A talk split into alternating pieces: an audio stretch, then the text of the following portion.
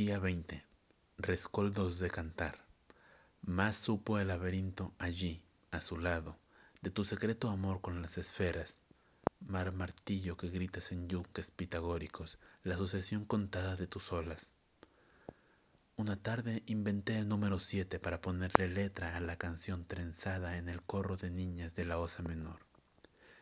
Estuve con orfeo cuando lo destrozaban brisas fingidas vientos con san antonio abad abandoné la dicha entre un lento lamento de mendigos y escuché sin amarras a unas sirenas que se llamaban niágara o tequendama o iguazú y la guitarra de rosa de limia transfigurada por la voz plebeya y los salmos la azada el caer de la tierra en el sepulcro del largo frío rubio que era idéntico a búfalo bill pero más dueño de mis sueños.